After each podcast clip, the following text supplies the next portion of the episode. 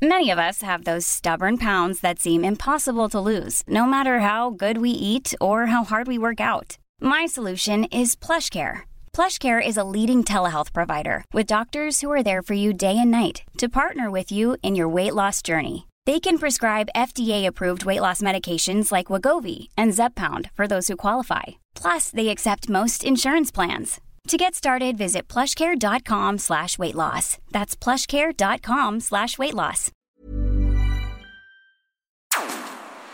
Porque el mundo actual no se entendería sin la economía y los negocios. Acompaña a Mario Maldonado, el columnista de negocios más joven y objetivo del periodismo financiero, en su programa Bitácora de Negocios.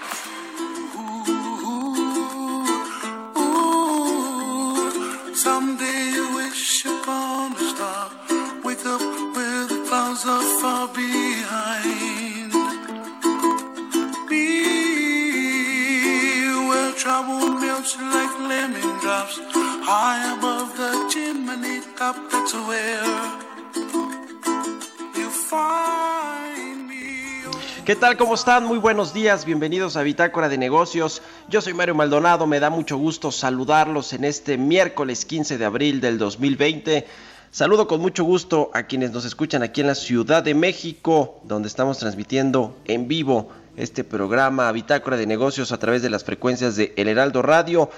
Nos escuchamos por la 98.5 de FM en la Ciudad de México, en Guadalajara, Jalisco por la 100.3 de FM, en Tampico, Tamaulipas por la 92.5, en Villahermosa, Tabasco por la 106.3, en Acapulco, Guerrero por la 92.1, en Tijuana, Baja California por la 1700 y en el Estado de México por la 540. También estamos en la página del heraldo de México.com.mx. Ahí puede seguir el streaming de lo que está sucediendo. Bueno, normalmente decía lo, lo que está sucediendo en la cabina, pero ahora estamos en el aislamiento social en su sana distancia y estamos transmitiendo vía remota. Pero bueno, pues ahí está la liga y el acceso al programa de radio también a través de las aplicaciones de radio por internet como iTunes Radio puede sintonizar este programa Bitácora de Negocios y me da gusto saludar y presentar lo que vamos a tener en el programa. Bueno, iniciamos a ver el día con esta canción que se llama Somewhere Over the Rainbow. Es de Israel eh, Kamakawiwo Ole. Ya le preguntaba a mi jefe de información y productor a Jesús Espinosa cómo eh, eh, pues se pronunciaba. La verdad es que no recuerdo yo a este, a este cantante, pero a mí sí es un clásico, como la gente lo va a saber. Bueno, pues esta semana recuerde que estamos iniciando nuestros programas con canciones positivas que nos den pues algo de esperanza, nos pongan de buen humor, nos levanten el, ánimo en eh, pues esta eh, cuarentena o en este aislamiento y sobre todo, bueno, pues el momento difícil en materia de salud que está viviendo el país y el mundo. Les cuento ahora sí que vamos a tener en el programa, vamos a platicar con Roberto Aguilar, como siempre, nuestro analista de mercados experto, bueno, pues en, en, temas de economía internacional, qué es lo que está sucediendo en el mundo con los mercados financieros. Nos va a hablar en particular sobre las nuevas preocupaciones por la caída de la demanda global, que bueno, pues tiraron de nueva cuenta los precios del petróleo ayer en los mercados internacionales. También crece la presión mundial para retomar actividades económicas en fases críticas de esta contingencia del coronavirus y un oxígeno que les dio el gobierno de Estados Unidos a las aerolíneas en su país. Eh, platicaremos también con Angie Chavarría, columnista de El Heraldo de México, sobre este pronóstico que tiene el Banco Mundial de que la economía mexicana va a caer 6%. Ayer también el Fondo Monetario Internacional pues se puso pesimista con respecto a eh, la proyección de caída o de contracción para el PIB de México este año. Ya le platicaremos. Hablaremos igual con Rogelio Salcedo. Él es eh, pues eh, eh, líder de talento de una consultora de negocios que se llama Mercer sobre una encuesta reciente interesante que publicaron en la que, bueno, pues se arroja que el 63% de las empresas van a hacer reestructuraciones en sus plantillas laborales como medida de contención de costos. Bueno, pues va a ser una crisis que le va a pegar fuerte, fuerte al empleo sin duda. Y finalmente vamos a hablar con Salomón Chertorivsky, eh, profesor investigador del CIDE, presidente del Consejo Consultivo Ciudadano Nacional, pensando por México y bueno, pues exsecretario de Salud también sobre este plan eh, que le piden pues a AMLO que eche a andar medidas contracíclicas que ayuden a paliar esta crisis de dimensiones pues eh, inimaginadas hasta apenas hace unas semanas. En fin, quédese con nosotros aquí en Bitácora de Negocios. Hay que ponernos de buen humor en la medida de lo posible y a tener pues un pensamiento positivo. Creo que eso siempre, siempre nos ayuda. Quédese con nosotros entonces aquí en el programa. Le presento el resumen de noticias con las que usted tiene que iniciar este miércoles 15 de abril.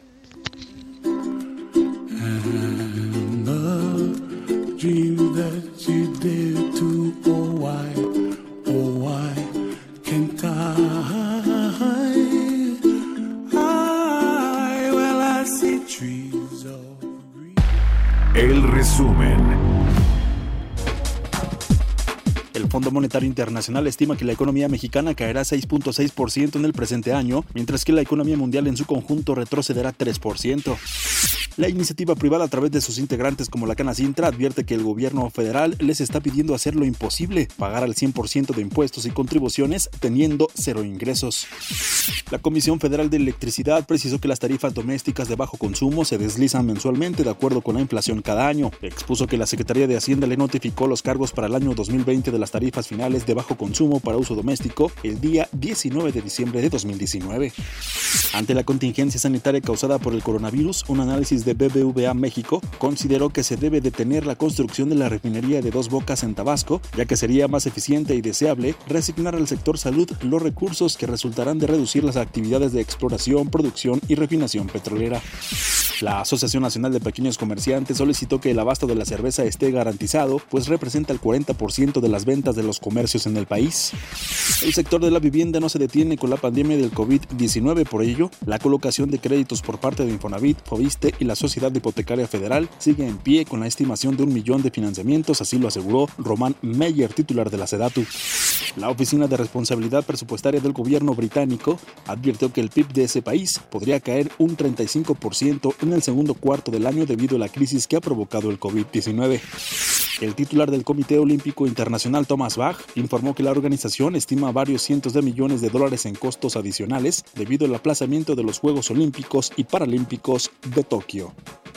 Bitácora de negocios. El editorial.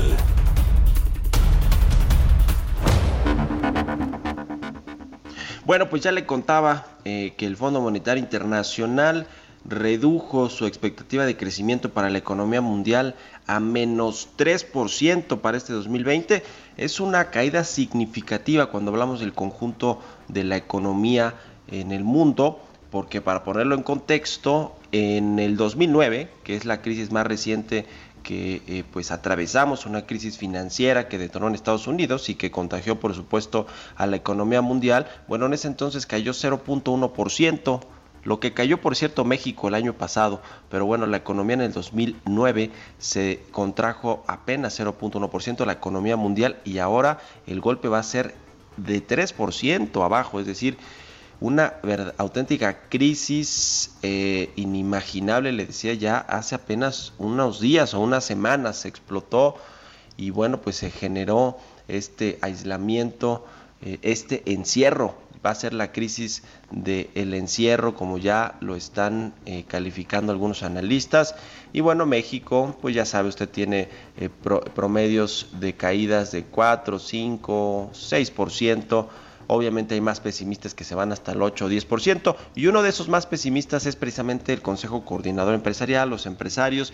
Yo hoy escribo ahí en mi columna del Universal los empresarios y el lobo, y le voy a hacer brevemente una síntesis en unos segundos.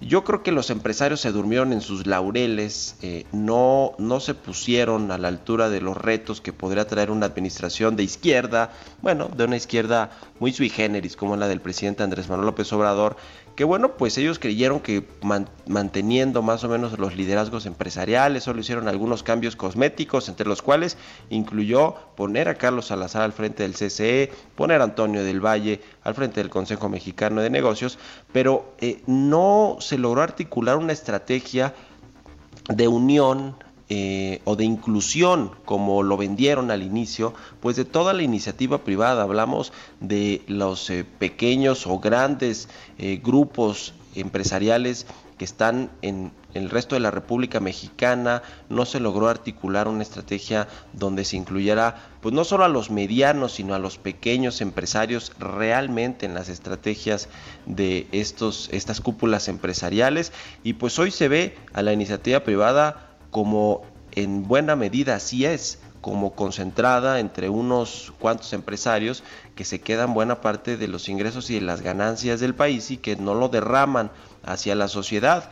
Así se ve la clase empresarial, no solo por el gobierno federal, sino por buena parte de los mexicanos, yo diría por la mayoría de los mexicanos. Entonces sí hay responsabilidad por parte de los empresarios que no solo no han logrado conectar con el presidente, no han logrado conectar con el resto de los empresarios en el país y ni se diga con la sociedad. Y yo termino como esta fábula o este cuento del niño y el lobo, porque los empresarios cuando iba a llegar AMLO dijeron que iba a generar una crisis, una salida de capitales, una depreciación, devaluación del peso frente al dólar y una serie de cosas. Y bueno, pues no sucedió. Eh, ahora con estas políticas que no son amigables para la inversión, pues ellos dicen que se van a ir, que van a sacar sus inversiones que se va a generar un desequilibrio completo en la economía y tampoco eso ha sucedido y nomás los empresarios desarticulados, desdibujados, pues parece que no reaccionan y cuando quisieron reaccionar se dieron cuenta que ya estaba el lobo en casa y ahora no saben ni qué hacer. Yo creo que tienen mucha responsabilidad también los empresarios de no lograr articular una buena estrategia para que conviva eh, o, converja con las estrategias o las políticas del nuevo gobierno. ¿Usted qué opina? Se lo dejo de tarea ahora, así que como diría el clásico de las mañaneras, escríbanos a la cuenta de Twitter arroba Araldo de México y a mi cuenta arroba Mario Mal. Son las 6 con 13 minutos. Mercados bursátiles. Roberto Aguilar ya está en la línea telefónica. Mi querido Robert, ¿cómo te va? Muy buenos días. ¿Qué tal, Mario? Me da mucho gusto saludarte. Muy buenos días. Pues fíjate que hay que estar atentos a la reunión de ministros de finanzas del G20.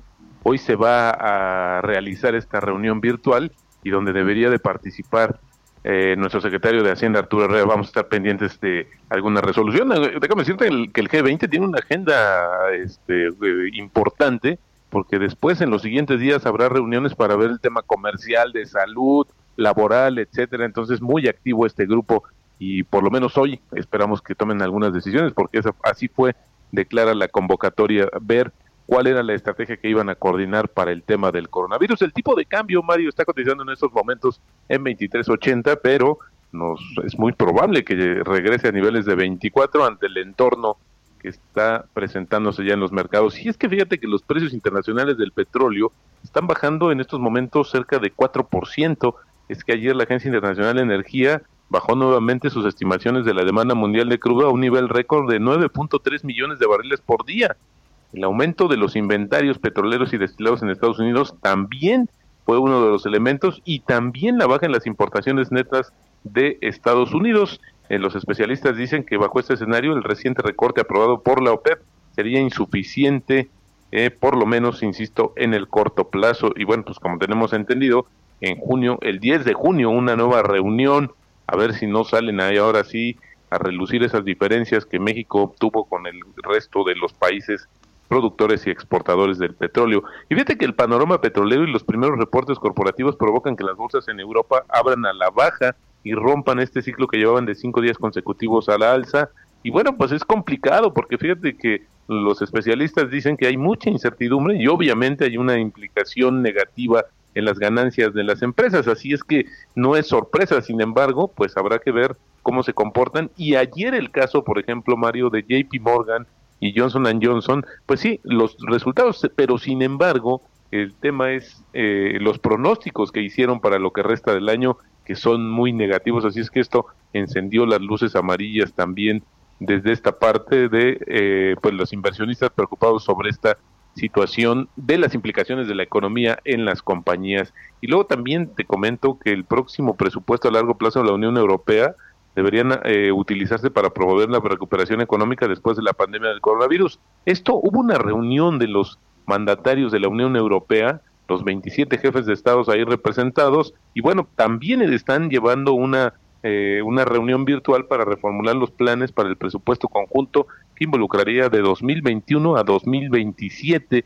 Además, el Banco Central de China aumenta las medidas de apoyo a la economía, baja una tasa clave a un mínimo histórico y disminuye la cantidad de dinero que los bancos deben mantener como reserva en cerca de 28 mil millones de dólares. Estas dos medidas, Mario, eh, suman cerca de una inyección de 43 mil millones de dólares a la economía china, que por cierto el viernes van a dar a conocer eh, su dato de cuánto creció o cuánto, cuánto decreció la economía china en el primer trimestre y las estimaciones es que se dé una caída de 6 6.5% y sería la primera baja, Mario, en más de 30 años.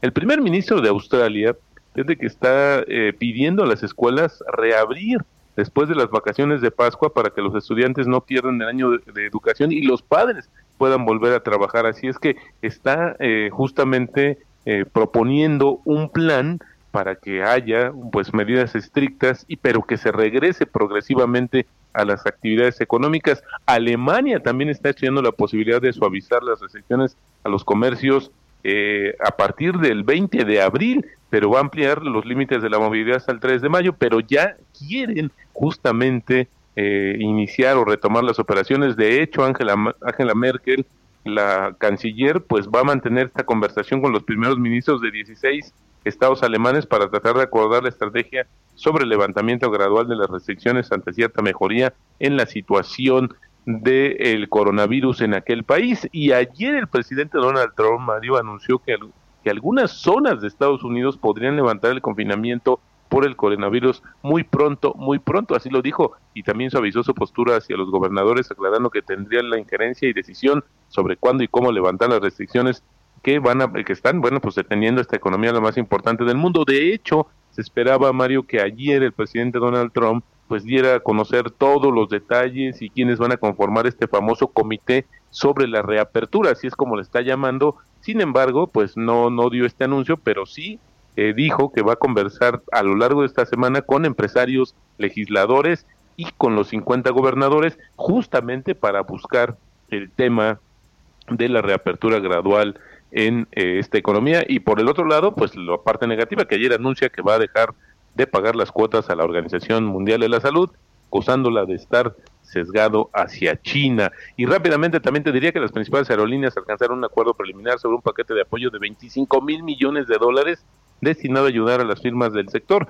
las seis aerolíneas más grandes de Estados Unidos y otras son las que se sumaron y esto, de acuerdo a los términos, Mario, pues la semana pasada justamente el reembolso de 30% de los fondos otorgados a grandes transportistas y garantías equivalentes al 10% del monto del préstamo, Mario. Pues ahí está eh, todo lo que están haciendo en el mundo para eh, lograr restablecer lo más pronto posible la economía, las actividades no esenciales, mientras en México hay todo un debate, ¿no, Robert? Sobre si se va o no a reabrir industrias como la cervecera por todas las materias primas que requiere. Y bueno, pues todos los productores del campo están ahí este, eh, pendidos de un hilo, ¿no? Porque pues, no saben, no saben hasta cuándo está el tema de, las, de la construcción, las, las plantas de cemento, en fin.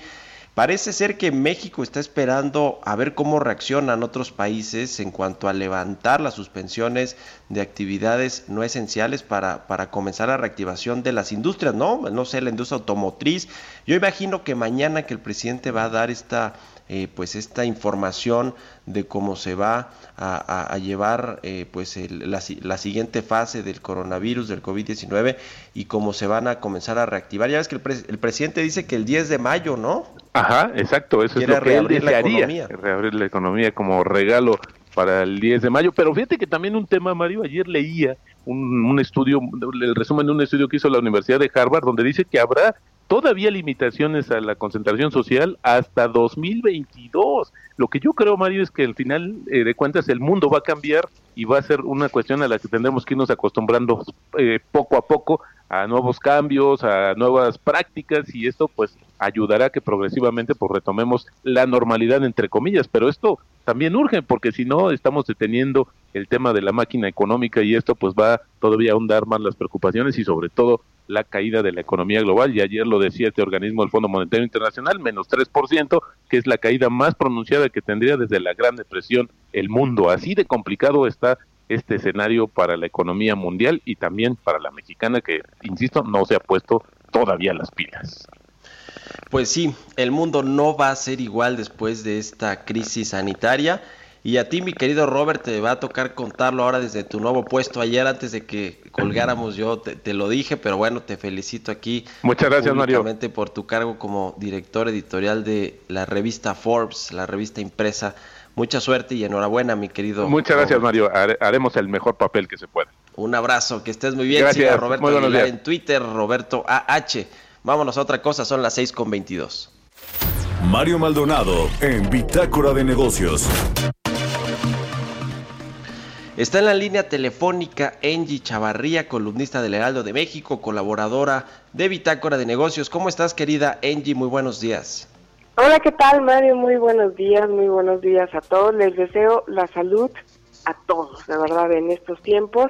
Pero bueno, déjame platicarles hoy, día, eh, pues miércoles, a mitad de semana, sobre, bueno, pues cuál, cuál va a ser el panorama que hoy estamos enfrentando eh, previamente a entrar a la fase 3 eh, de esta pandemia, en donde, pues bueno, seguramente las cosas se van a poner un poco más ojo de hormiga. Pues ahora eh, México, pues no solo está viviendo un hecho económico, eh, que ya lo habíamos visto en un par de ocasiones en donde nos habíamos que tenido que apretar el cinturón, Mario, seguramente eh, muchas veces lo hemos escuchado en cada uno de los gobiernos, pero también eh, desde hace los últimos 40 años, por lo menos desde que tenemos eh, pues registro, la caída de su PIB siempre había sido en cada dos años consecutivos. Por ejemplo, si hacemos un poquito de historia, en 1982 y en el 83, la economía cayó entre 0.01% y 4.4%. Pero bueno, si nos remontamos a lo que es eh, la situación de la Gran Depresión entre 1929 y 1930, en aquel entonces la contracción de la economía en México fue en 1929 de 3.7% y eh, en 1930 de 6.7%. Por eso, hoy, en este año, pues lamentablemente volveremos a enfrentar una consecuencia similar eh, ya los especialistas lo están estado manifestando que la economía va a estar cayendo.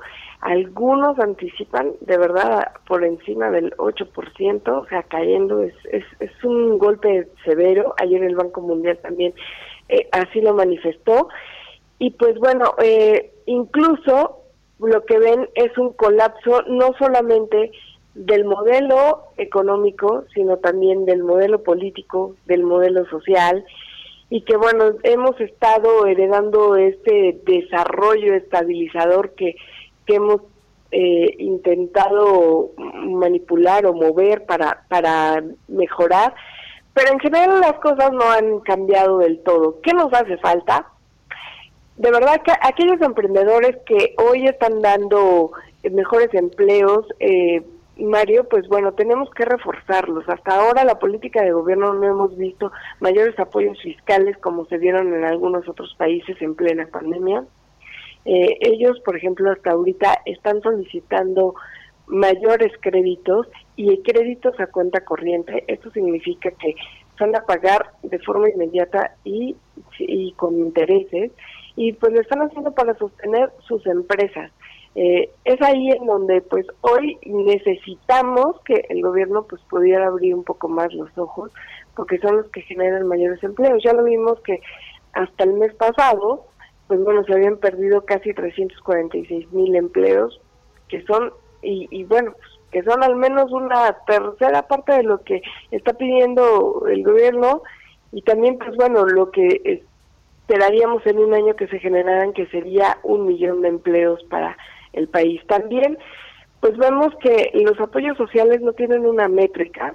Eh, esto, por ejemplo, en un consejo que tiene eh, de especialistas eh, en economía, la NAWAC estaba comentando que simplemente pues los, los más de seis mil apoyos que tienen registrado las finanzas públicas no tienen ninguna métrica.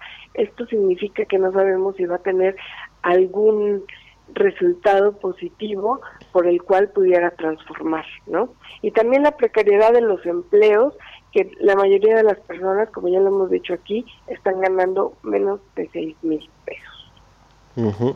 Fíjate que esto que menciona Senji con respecto a que quizá después de esta crisis va a surgir un nuevo modelo económico, pues es lo que estaba eh, pensando o esperando el presidente López Obrador cuando hablaba de cambiar este modelo económico neoliberal y crear uno, pues sí, más de, de bienestar social o en el que el Estado tenga mucho mayor injerencia.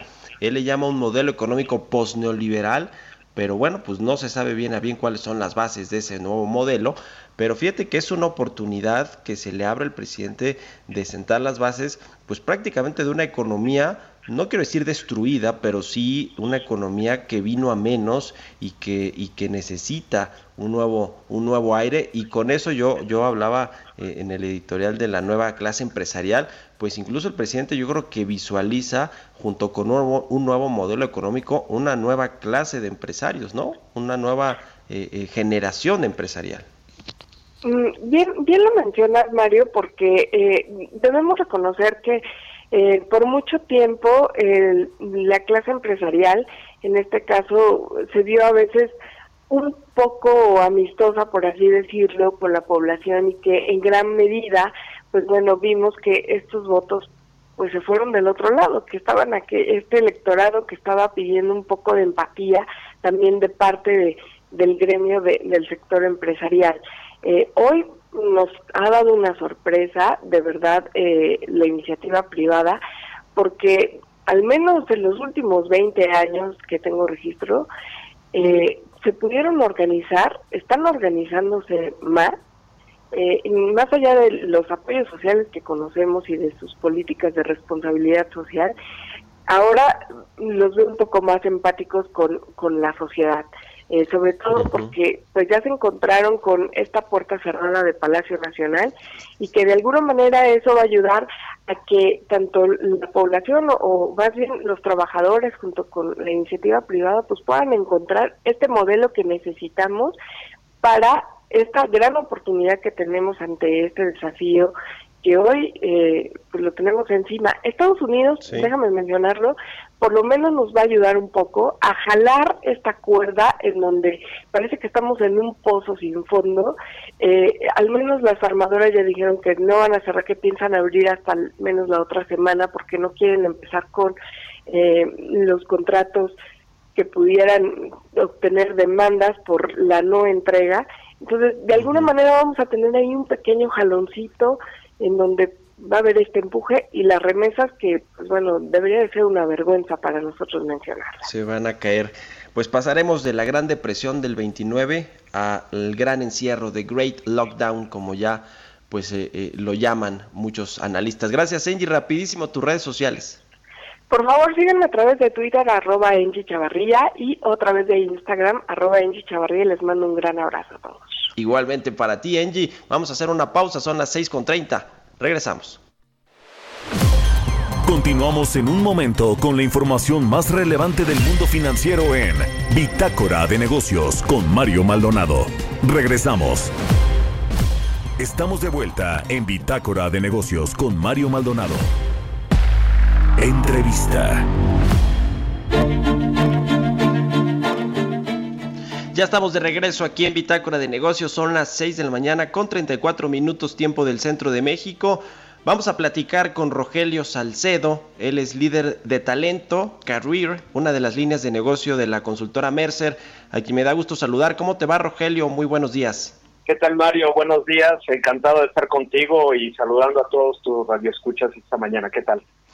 Gracias por tomarnos la llamada. Pues presentaron recientemente un estudio eh, interesante, una encuesta con respecto a las reestructuraciones laborales de sus plantillas de trabajadores que van que están haciendo las empresas o que van a hacer algunas apenas van a iniciar con estas reestructuras eh, para eh, pues tratar de paliar los efectos de la crisis van a reducir costos y pues en esos costos se van a ver afectados pues algunos de los trabajadores. Ustedes en esta encuesta que recogieron calculan que el 63% de las empresas van a hacer reestructuras laborales. Cuéntanos, por favor, Rogelio.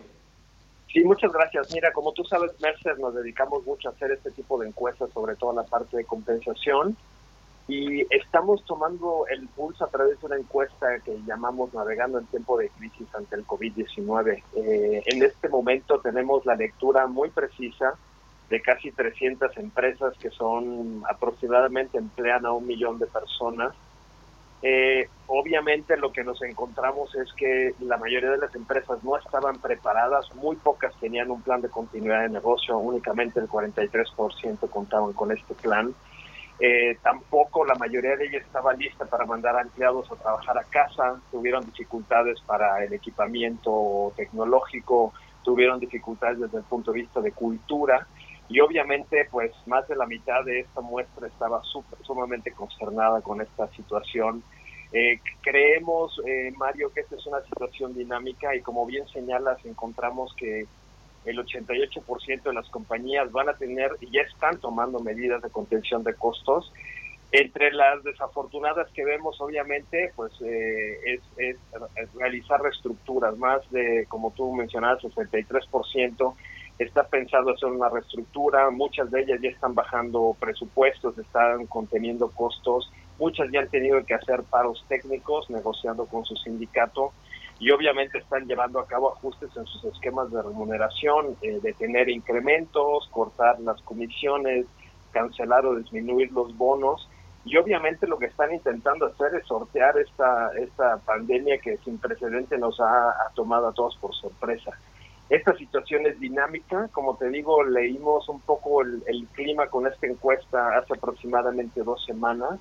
Eh, hicimos una publicación, vamos a tener un webinar con, todos los, participantes, pero lo que vemos es que esta situación, conforme atraviesan las semanas, las compañías están tomando decisiones mucho más contundentes porque están sobreviviendo, están, o sea, prontamente la situación se deteriora conforme pasa el tiempo Vemos que las compañías más pequeñas van a estar sufriendo porque pues muchas de estas pymes a los 27, 30 días que ya no tienen flujo de caja, que ya no operan, no pueden seguir operando y tienen que cerrar.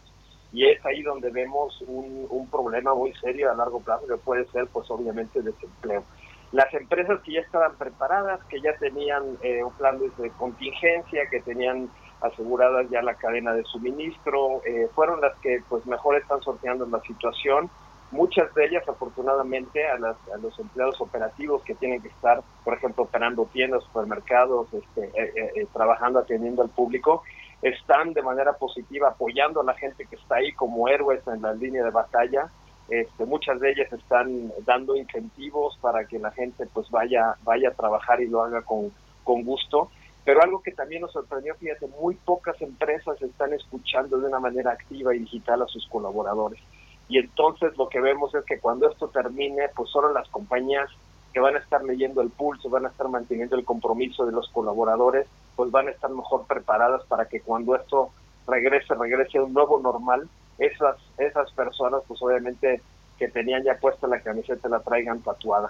Muchas oportunidades aquí, la gente está muy preocupada leyendo qué está haciendo el mercado. Nosotros estamos conectando sobre todo las mejores prácticas de cómo mantener motivado a la gente que está trabajando en casa, que es algo también sin precedente. Ya no hablas de balance de trabajo, ya hablas de una integración. La gente está trabajando en casa con los chicos, con la familia, y esta dinámica de, de una rutina en donde hay un encerramiento puede generar inclusive problemas de salud. Entonces es una dinámica súper compleja. Los empleadores no estaban acostumbrados a manejar de manera remota a los a los colaboradores. Los jefes no tienen esa cultura de teletrabajo y de gestionar equipos virtuales. Entonces, pues mira, por muchos ángulos estamos tratando de leer este, eh, digamos, esta situación y obviamente acompañando a los clientes con todas estas complejidades que implica tener una pandemia y tener a la gente parte encerrada en casa y por otro lado, pues jugándosela todos los días en el punto de venta, ¿no? Pues sí, prácticamente todas las empresas en México, tanto nacionales como extranjeras, están sufriendo una caída importante en sus ventas, en sus ingresos, en sus flujos eh, de, de operación, en sus flujos de efectivo y pues muchas están haciendo ajustes. A ver, uno de los principales gastos o costos de las empresas obviamente pues son las nóminas, ¿no? Las plantillas laborales que a su vez son pues sus activos también eh, más importantes, pero ¿qué, otros, qué otras cosas les preocupan? Me, me pregunto si el tema fiscal, eh, el tema de los, de los pagos de seguridad social, que bueno, vienen inherentes a, tener una nómina obviamente eh, eh, formal, pero ¿qué, ¿qué, otras preocupaciones recogieron ustedes de esta encuesta de, con empresarios? Sí, obviamente, obviamente mira, lo que pasa es que ya el mundo ya no está aislado, ya los empresarios están viendo que en otras partes están haciendo otros planes de, soporte y de apoyo. Lo, lo que están haciendo ahorita, obviamente las empresas, lo que está dentro de su de, su poder actuar, ¿no? Y obviamente, como tú bien mencionas, si la nómina es un, tema importante, ya tomaron acciones, este, congelaron contrataciones, eh, suspendieron todos los, los contratos, es decir, todos los empleados que eran a través de terceros, eh, han disminuido inclusive el pago o, o, los targets de las comisiones, por ejemplo, los incentivos a corto plazo han sido modificados, han sido algunos de ellos ya anunciados como suspendidos. Los incrementos que ya se llevaron a cabo, por ejemplo, el 41% de las compañías ya había dado incrementos antes de, este anuncio de pandemia, pero la mayoría de ellas ya detuvo o ya congeló los incrementos salariales. Eh, mira, el, el, tema es, eh, llega un momento en donde pues ya no puedes hacer más con el tema, ¿no? O sea, ya no puedes bajar más el salario. Hay un tema también legal laboral que es que las empresas, ante la incertidumbre de que si es una emergencia o una contingencia y se aplica el tema del pago de un salario mínimo, ya han pactado con sindicatos, ya han llegado a paros técnicos, la industria automotriz prácticamente está parada hasta principios, mediados del, de, de finales de este mes, mediados del que sigue, entonces, eh, cuando llega un momento en donde ya no ya no puedes disminuir este tema de costos, ya no puedes bajar comisiones de venta, porque si no, ¿para qué la gente está vendiendo? Pues tienes que desprenderte del personal y esa es la parte más triste, ¿no? Gente que ya ha sido entrenada, gente que ya tiene la cultura, la, la tienes que dejar ante la incapacidad de tener otro tipo de vehículos de financiamiento que ahorita todo el mundo está buscando.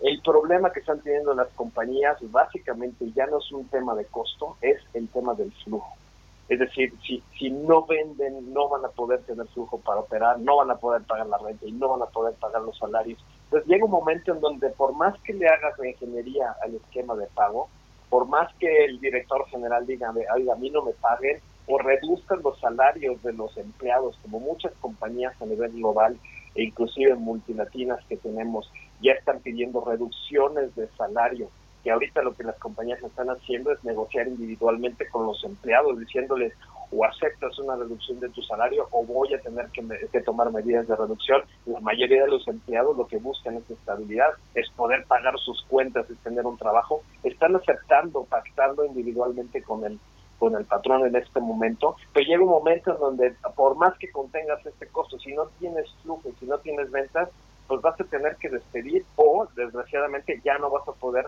cumplir con tus obligaciones de pago proveedores y obviamente pues de renta y de flujo de la cadena, entonces vas a tener que cerrar. Como te digo, la verdad, eh, Mario, este es un tema complejo. vemos que la situación, conforme pasa el tiempo y las expectativas de apertura de la economía se demoran y, cada vez se anuncian que se va a tomar más tiempo, las compañías cada vez están más preocupadas y las vemos tomando decisiones cada vez más complejas, más duras y más drásticas, como estas que, te, que, te comento, e inclusive cerrar. ¿no? Pues vaya panorama para las empresas en México a ver cuánto, eh, eh, pues cuánto aguantan y si hay eh, eventualmente mayores incentivos por parte del gobierno que también pues son muy muy necesarios. Te agradezco mucho Rogelio Salcedo, líder de talento career de Mercer México, una de las líneas de negocios que tiene esta consultora. Muchas gracias por haber estado con nosotros aquí en Bitácora de Negocios y muy buenos días. Al contrario, Mario, que tengas un buen día a ti y a todos los escuchas, que tengan buen día. Gracias a todos. Gracias. Bueno, vámonos a otra cosa. Entrevista. Bueno, ya está en la línea telefónica ahora es Salomón Chertorivsky, profesor investigador del CIDE, presidente del Consejo Consultivo Ciudadano Nacional de Movimiento Ciudadano Pensando México y bueno, pues exsecretario de Salud y muchas otras cosas, ex legislador. ¿Cómo te va, Salomón? Muy buenos días. Hola Mario, te saludo con enorme gusto a ti y a tu auditorio. Igualmente, igualmente, Salomón. Oye, pues a ver, eh, platícanos un poco de este, eh, eh, esta solicitud que está haciendo un colectivo ahí de, pues, personas importantes con respecto a este rescate, este auténtico plan de rescate para la economía nacional, para el empleo, para las micro y pequeñas empresas, todo lo que se tiene que hacer y quizá no se está haciendo, no está prestando la atención necesaria para poder eh, pues eh, eh, paliar lo más posible esta crisis histórica que estamos viviendo. Sí, Mario, mira, pues lo, lo, lo que hace este, ya dos días este, publicamos, como dices, un grupo muy amplio, muy plural, este, pero se volvió además más amplio porque en la plataforma Change ya lleva más de 15 mil firmas, es decir, ya, ya es, realmente una petición de muchísimos. Eh, es eh, una carta dirigida al presidente de la República, al Congreso de la Unión, en donde lo que manifestamos es que la emergencia sanitaria y económica ya está, está frente a nosotros. Y aunque traemos la emergencia ya encima, todavía no hay un plan de gobierno de cómo le vamos a hacer frente. Y lo que estamos diciendo es que pues mientras el Ejecutivo Federal eh, pues dice pues nosotros vamos bien, pues nosotros le insistimos y sentimos nuestra tarea, seguir insistiendo, ahora sí que hasta el cansancio, y generar una enorme corriente de opinión pública de que a la pluralidad se le tiene que escuchar, que en estos momentos de emergencia son momentos de unidad, de trabajo conjunto, de diálogo y de escucha, Mario. Y, sugerimos cuatro puntos muy sencillos, vaya, y además, eh, eh, te lo reitero, es una insistencia, porque ya presentamos un plan, ya presentamos programas, este, no solo nosotros pensando en México, sino este, muchas organizaciones de la sociedad civil, en fin, los cuatro puntos de manera muy concreta. El primero es todo el recurso que se requiere para atender la salud. Primero, y no hay que dejarlo de decir, aquello que se necesita para la seguridad del personal médico y de enfermería para que puedan realizar su trabajo en condiciones adecuadas. Ellos que están en la primera línea de batalla, que están dando su vida por la nuestra, tienen que poder trabajar en condiciones de seguridad. que las unidades médicas estén bien equipadas. Es fecha, Mario, ya empiezan los momentos en donde los hospitales se pueden empezar a ver rebasados. Ya las unidades COVID-19 de la Ciudad de México, las que estuvieron dispuestas para atender los primeros casos, ya están en una fase en donde el número de camas ya se empieza a saturar. Necesitamos que se inyecten los recursos, los equipos necesarios para poder hacer frente. Segundo, Mario, decimos, no se puede separar eh, la atención a la crisis sanitaria de la atención a la crisis económica, porque es imposible decirle a millones de mexicanas y mexicanos quédate en casa si no hay en paralelo el plan económico de cómo van a obtener su ingreso para el sustento diario. Por tanto, no se puede dividir, tienen que converger y, hace todavía más urgente el que el plan económico sí esté puesto sobre la mesa, porque insisto, si no, es muy difícil que le digas a la persona que todos los días tiene que salir a trabajar para ganarse la comida, que se quede en casa. Ya lo vimos el fin de semana en la Nueva Viga, ya lo vemos en un montón de, este, de, fotografías que este trabajo periodístico no, nos muestra. Tercero, tenemos que cuidar que se pierdan el menos número de empleo. Esto tiene que ser una total prioridad y para ello sí hay que apoyar el empleo formal e informal de manera directa, pero también hay que apoyar y hay que trabajar sí con el esfuerzo de las empresas, pero sobre todo con una inyección masiva de recursos por parte del gobierno, por parte del Estado, y tendrá que apoyar a las empresas, porque las pequeñas y medianas no podrán sortear la tormenta que viene y después va a ser mucho más caro para todos cuando tengamos montones de personas en el desempleo y montones de pequeñas y medianas empresas que hayan quebrado. Y el cuarto punto, Mario, también eh, pareciera sencillo, pero hay que reiterarlo. No hay solo un plan de gobierno, y un plan de los empresarios como hay quien ha querido plantear esa falsa dicotomía. Hay un montón de cosas puestas ahí, hay buenos planes sobre la mesa y es momento, como le decía al principio, de escuchar a la pluralidad, de escucharnos entre todos, de unirnos, de tener un acuerdo nacional en lo que se tiene que hacer. No es momento de hablar de elecciones, no es momento de hablar de campañas, es momento de hablar cómo le vamos a hacer frente a la emergencia que tenemos, insisto, ya sobre nosotros. Eh, ojalá el Ejecutivo Federal se sume a todo esto, porque si no, pues la sociedad va a tener que actuar por sí misma. Oye, eh, Salomón, ¿es un plan este que ustedes están poniendo sobre la mesa eh, nacional que abarque a todos los estados del país o está más bien enfocado primero en la Ciudad de México? Mira, Mario, eh, esta carta de, de, la que te estoy narrando los cuatro puntos habla sobre el plan nacional, habla sobre lo que ya el Consejo Consultivo Pensando en México hemos propuesto, lo que propuso el Centro de Estudios Espinosa Iglesias, este, lo, lo, lo que ha propuesto eh, el Centro de Investigaciones Económicas eh, y Presupuestarias y, y, y varios colectivos que han estado proponiendo cosas. Ahora, también, Mario, también, y pues porque estas cosas, pues ahora sí que, que, que, no estamos en contingencia y por eso que estar proponiendo, este, también el día de ayer, este, un grupo de diputados locales, este, la dirigencia de Movimiento Ciudadano en la ciudad, este, me pidieron ayuda, nos pidieron ayuda algunos integrantes del Consejo Consultivo Ciudadano Pensando en México, que ayudáramos a hacer algunas propuestas para eh, la Ciudad de México en particular. Y también sacamos un documento, Mario, en donde llegamos a la conclusión de que de manera muy simple el gobierno local puede hacer inmediatamente tres cosas. La primera es para no solo solidarizarse y agradecer al personal médico de enfermería, sino para realmente apoyarlos.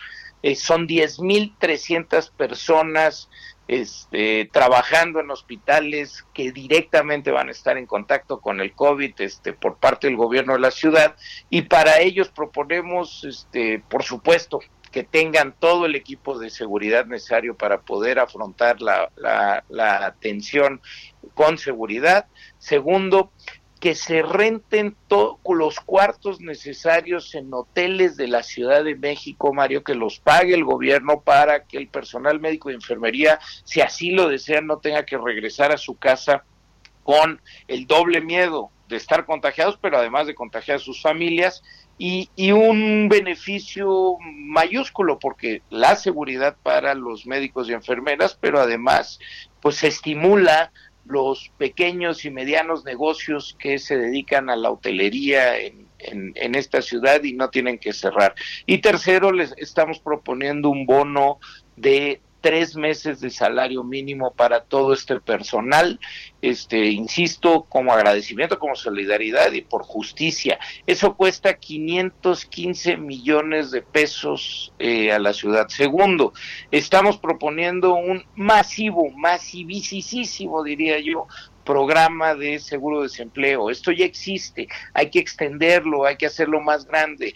¿Para quién? Para trabajadores este, que hayan visto afectados sus ingresos, meseros, eh, ballets parkings, eh, para trabajadores no asalariados, este, mercados públicos, sobre ruedas, este, estéticas. Eh, estamos hablando de empezar con 300 mil seguros de desempleo por 5 mil pesos por mes por tres meses.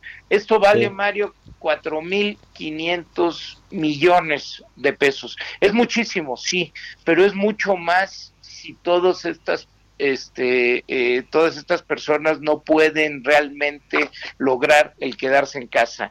Este, Y tercero y último, eh, estamos proponiendo un programa para apoyar a pequeñas y medianas empresas en donde el gobierno de la ciudad no deje de recaudar impuestos, este Mario, eh, pero sí lo, los eh, prorrogue, este, que dé cinco meses de oportunidad a que se, se, se navegue durante esta tormenta y pasados esos cinco meses entonces que cobre los impuestos. Estamos hablando, como es local, estamos hablando aquí del impuesto sobre nómina, del impuesto predial y del pago de los servicios de agua.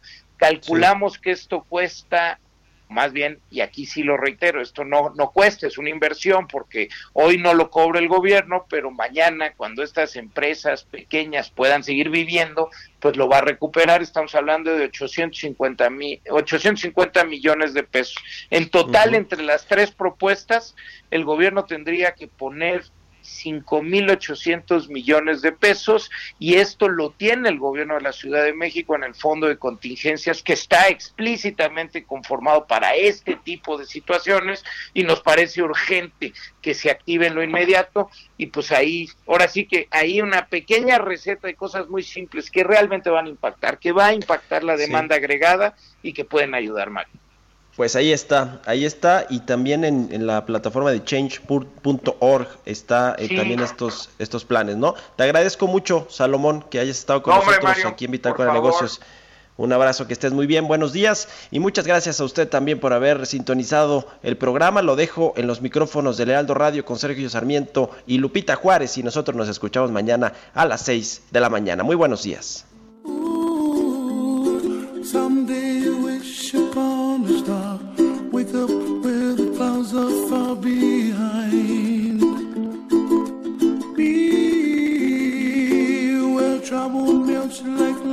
Drops high above the chimney top. That's where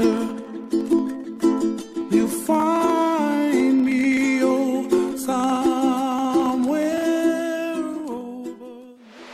Esto fue Bitácora de Negocios con Mario Maldonado, donde la H suena y ahora también se escucha una estación de Heraldo Media Group. Planning for your next trip? Elevate your travel style with Quince. Quince has all the jet setting essentials you'll want for your next getaway, like European linen, premium luggage options, buttery soft Italian leather bags, and so much more. And is all priced at 50 to 80% less than similar brands. Plus, Quince only works with factories that use safe and ethical manufacturing practices. Pack your bags with high-quality essentials you'll be wearing for vacations to come with Quince. Go to quince.com/pack for free shipping and 365-day returns.